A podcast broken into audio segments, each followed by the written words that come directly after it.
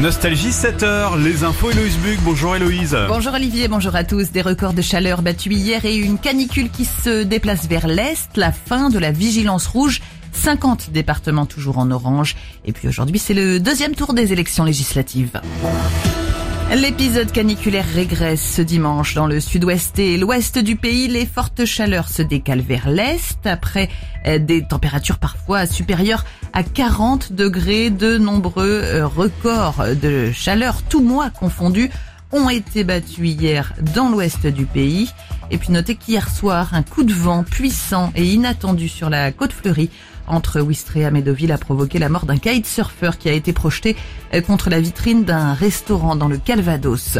Jour J pour les législatives, plus de 48 millions d'électeurs sont appelés aux urnes ce dimanche pour le deuxième tour d'un scrutin où Emmanuel Macron espère obtenir une nouvelle majorité face à une roche requinquée et alors que sa secrétaire d'État à la mer Justine Bénin a été battue en Guadeloupe. Partout en France métropolitaine, les bureaux de vote ouvrent à 8 heures dans une heure.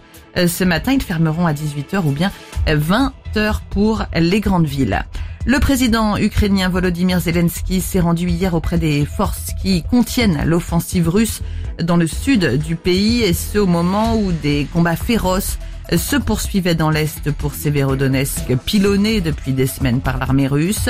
Volodymyr Zelensky, qui était resté durant des semaines barricadé à Kiev au début du conflit quand la capitale était menacée par l'armée russe, s'est rendu selon la présidence auprès des troupes dans les régions de la bande côtière du pays convoitée par Moscou au bord de la mer Noire. Il a remercié les soldats qui contiennent donc la poussée des troupes russes soutenues à l'est depuis la Crimée annexée par leur service héroïque.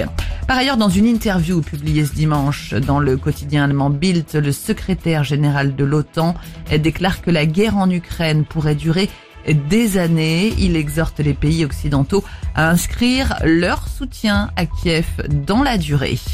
Enfin, après Starbucks et Amazon, le mouvement de syndicalisation a gagné Apple hier avec une victoire, une victoire historique d'un syndicat dans un Apple Store américain. C'est une première pour la marque à la pomme. Sur les 110 employés d'un magasin de la banlieue de Baltimore dans le Maryland, 65 se sont prononcés pour et 33 contre. Et la météo pour cette journée, Héloïse Plus d'alerte rouge canicule dans le sud-ouest désormais. Attention, 50 départements restent toutefois en alerte orange, soit pour forte chaleur, soit pour orage, soit pour les deux. Il s'agit cette fois des départements du centre et du nord-est. Ce sera gris et pluvieux sinon ce matin sur un petit quart nord-ouest avec de belles éclaircies ailleurs et cet après-midi.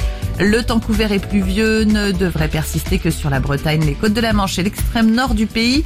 Et pour les températures des maximales aujourd'hui entre 13 et 37. 13 à Biarritz, pardon, à Brest et 38 à Strasbourg. Oh, c'est à côté, hein. Oui, ça.